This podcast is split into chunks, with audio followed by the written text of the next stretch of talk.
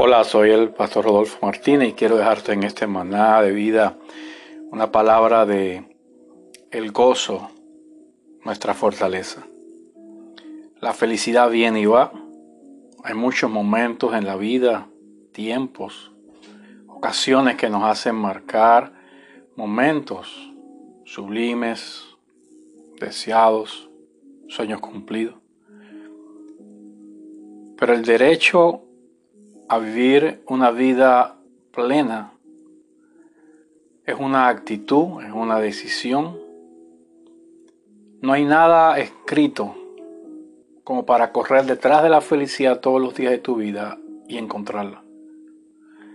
Lo que sí está escrito en la escritura es que usted puede regocijarse aún en los momentos difíciles Usted puede construir un carácter, una verdadera alegría, una felicidad no basada en momentos, sino un constante crecimiento a largo plazo y día a día en su interior, donde usted va construyendo una fe sólida en el gozo del Señor.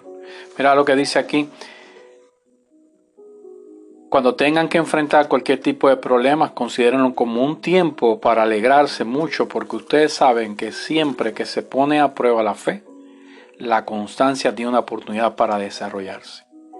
Así que dejen que crezca, pues una vez que su constancia se haya desarrollado plenamente, serán perfectos y completos y no les faltará nada.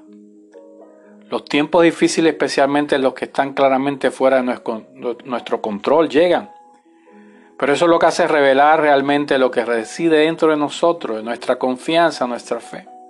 Así que te animo a que aunque vengan esos momentos de la vida difíciles, que donde se pierde la felicidad de ese día, de ese momento, de esos segundos, pero sin embargo mediante tu fe puedes aferrarte al gozo del Señor, que Él solo puede proporcionarte y canten al Señor, dice el Salmo 34.5 ustedes sean fieles, alaben su santo nombre, porque solo en un instante dura su enojo, pero toda una vida su bondad.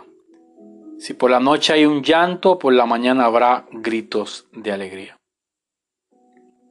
Un niño le preguntó a su mamá, mamá, ¿cuándo fue ese momento de alegría?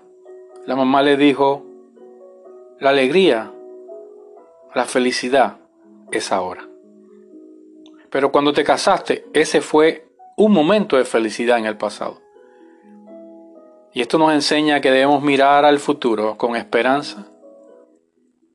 Porque cualquiera puede tener un pasado, momentos lindos, malos, tristes.